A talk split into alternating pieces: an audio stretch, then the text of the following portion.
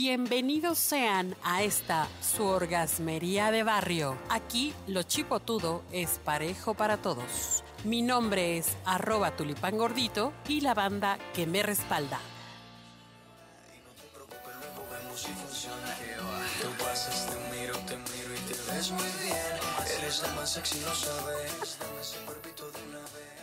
Ay, caramba, pues justo es lo que ando necesitando, caray. Lo que dice Maluma precisamente, Maluma Baby. Queridos orgasmeras, queridos orgasmeros, bienvenidos sean a este, a esta su cápsula eh, eh, que, sirve para jugar, aprender y, y gozar. Tenemos a unos invitados de lujazo porque vamos a hablar de un tema que de verdad les va a encantar. Seguramente han visto Las sombras de Grey, seguramente han visto esa película que de, el sexo, de que le, ofrecieron un millón de dólares por tener sexo con su mujer y seguramente han pensado en echarse una viejita para que la viejita le herede sus millones, pero pues nomás, la que la viejita no se muere. Todas esas posibilidades jurídicas que tienen que ver con el sexo, fíjense que sí existen y aquí tenemos el abogado experto especialista que nos va a ayudar para tu muchacha, tu muchacho que andas buscando tu sugar daddy, tu sugar, tu sugar mami, pero hacerlo, pero hacerlo bien. Tenemos a mis queridas amigas arroba Kokuri y alias Grace, bienvenidas sean. Hola, buenas tardes. Hola, hola. Y también nos acompaña nuestro pues ya va a ser nuestro abogado de cabecera para cuestiones sexosas, el licenciado Fernando Prado. ¿Cómo está usted? ¿Qué tal? Con el gusto de saludarlos. Muy, muy bien, muchas gracias. Agradeciendo nuevamente sus invitaciones a este programa. Oh, pues, entonces, estábamos hablando de estas, de estas posibilidades. ¿Sí existe entonces un contrato en el que se puedan establecer, pues a lo mejor estas condiciones que impliquen las relaciones sexuales, mi querido Fer? Mira, antes de entrar en materia, me gustaría dejarles en claro que el derecho siempre se va a dividir en cuatro grandes ramas. Va a ser la cuestión administrativa, la cuestión civil, la cuestión laboral y la cuestión penal. Entonces, este tipo de contratos sí entran como un acuerdo, un convenio entre particulares, porque va a ser un, un contrato firmado, pero para regular obviamente su relación entre entre dos personas. siempre tienen que estar al margen de la ley, o sea, siempre dentro de la ley estos tipos de contratos. Sí los hay, sí se dan, y, sobre todo es para evitar eh, un tipo de demandas civiles de carácter de, daño moral. Sí es posible eh, demandar a alguien en un daño moral o una cuestión sexual. Se han dado casos, obviamente son pocos, pero sí se dan. Entonces sí es, sí es bueno eh, tener un contrato firmado, pero ¿quién, ¿a quién le conviene? Obviamente le conviene a la gente que por su actividad económica pues tenga un peculio o un patrimonio que cuidar, porque eh, son los más susceptibles, ¿no? De ser este, extorsionados o, o demandados en este ámbito, o hasta denunciados penalmente. O sea, un solo hecho puede dar entrada a esas ramas del derecho. Tanto puede ser civil como puede ser penal. Oye, pero puede ser, puede ser algo tan específico que acompañe, o sea, ese tipo de cuestiones, o sea, cuántas veces lo vamos a hacer, dónde lo vamos a hacer, este, cómo lo vamos a hacer, cómo lo vamos a hacer o, o es claro. Yo tengo una duda, Lick. ¿Es como si fuera un contrato para sadomasoquismo? Bueno, ¿Puede ser tan específico? así puede ser de específico. Las palabras deben de ocuparse tal cual y no debe, haber lugar a dudas. Por eso el, abogado debe de documentarse muy bien y de, hablar muy bien con las personas, incluso pedir la opinión de algún terapeuta sexual para verificar que el, que el contrato que se va a firmar esté en orden ¿no? y que cumpla con todos, con todos esos requerimientos legales que debe haber. Porque hay, hay contratos que están viciados de entrada, ¿no? Y es un, contrato, si está viciado, está afectado de nulidad. Entonces es nulo. Y aunque uno busque llevarlo a, ejecutar ante un juzgado, pues ya el contrato viene, viene viciado, ya es nulo. Entonces sí tiene que ser, sí tienes que estar bien definido y las palabras cuidarse, tal como deben de ser. Ok. Y por ejemplo, si ya después de que decidieron unirse, casarse, irse a vivir juntos y demás, quieren hacer este tipo de contrato, ¿se puede? Claro. Anteriormente, y todavía se siguen usando, pero se ha perdido la forma, eh, existía un contrato premarital o un contrato prenupcial. Entonces ahí se quedaban especificadas incluso por si había un arrepentimiento o un desistimiento de ya no llevar a cabo el matrimonio, había lugar a una reparación del daño. Entonces, igualmente, en los, cuando uno se casa puede solicitar, y siempre con la asesoría de un buen abogado civilista, que queden asentadas las cláusulas específicas en el acta de matrimonio. Y sí, sí, sí son válidas. Por ejemplo, sí, escucho. si yo ahorita conozco una persona en donde me engancho super guau sexualmente con esta persona, pero no hay más allá que eh, ese tipo de relación con esa persona, puedo sentarme y decirle, ¿sabes qué? La relación contigo me interesa porque es muy buena, la relación sexual, vamos a firmar un contrato para que sepamos este, que, de qué se va a tratar tú y yo, con temporalidad, con la forma en que se va a hacer, y incluso con sanciones si no se cumple. Claro, claro, claro, todo, todo, todo es válido. ¿eh? Eh, una de las máximas es que tú plasmes los hechos y la autoridad te va a dar el derecho.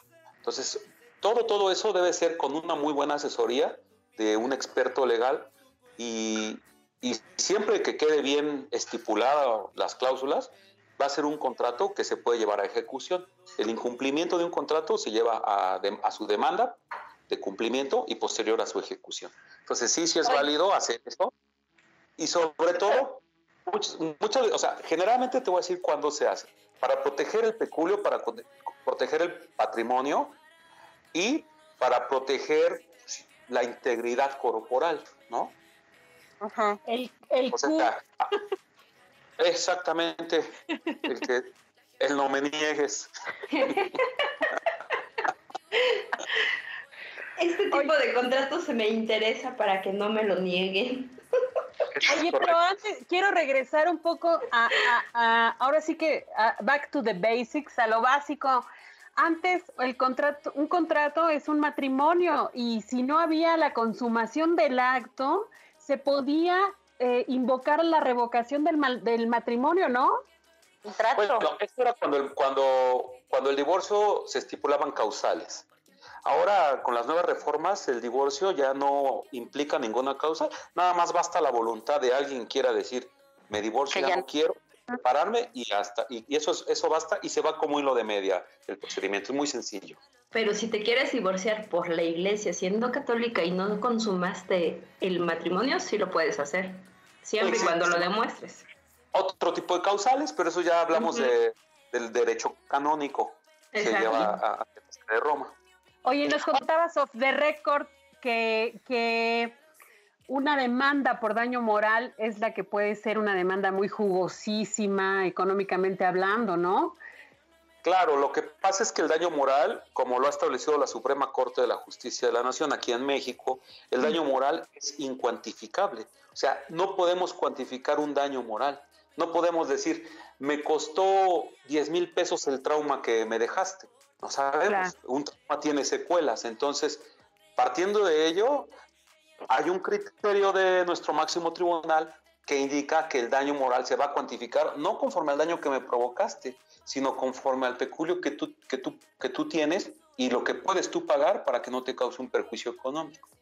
¿Sí me entiendes? No es lo mismo que yo demande, hablando de una persona millonaria, no es lo mismo que yo demande a, no sé, eh, de Bill Gates o a, Carlos Slim o a don Alfredo Harpelú, no es lo mismo que yo demande por un daño moral a una persona de ellas que demande pues a cualquier hijo de vecina, ¿no? Que no tiene esas posibilidades.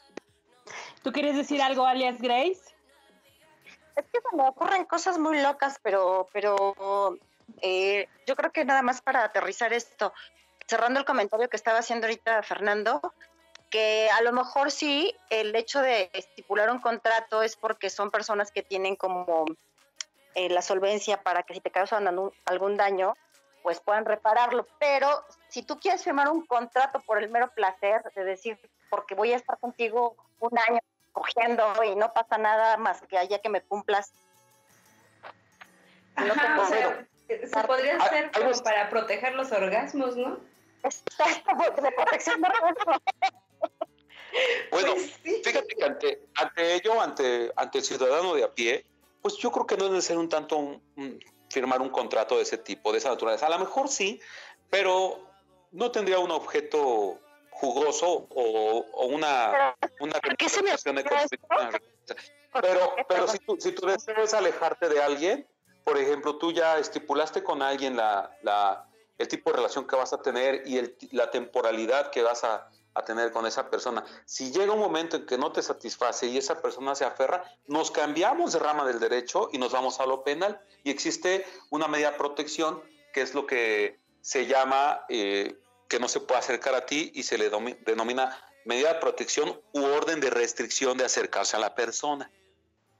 ¿Qué decías, alias Grace? Decías algo, alias Grace, por favor, continúa. se me ocurría que alguna vez escuché decir a, a un amigo querido que tuvo una relación, bueno, tuvo un amante y tenía a su esposa y decía que el problema se complicó cuando ella se enamoró, la amante de él, y que ellos habían estipulado, que tenían reglas muy claras de que no se tenían que enamorar, y ella se enamoró, y ahí fue el problema. Entonces se me ocurría que también para protegerte de esas cosas, dices, vamos a ser amantes, vamos a firmar un contrato. Sí, así es. Pero mira, qué bueno que tocan este punto, porque como les he mencionado en la cápsula anterior, cada asunto en particular va a tener sus bemoles. Para este caso, cuando tú quisieras demandar una rescisión de ese contrato o que, o que quisieras llevar a la ejecución ese contrato, vas a tener que ofrecer probanzas y en este caso debe de ser eh, dictámenes ya periciales. Entonces sí se involucra porque igual ella te dice, pero yo no me enamoré. Eso no quiere decir, y tú vas a decir, te enamoraste porque me reclamabas. Entonces, habría que buscar la forma de acreditar que realmente se dejó de cumplir lo estipulado.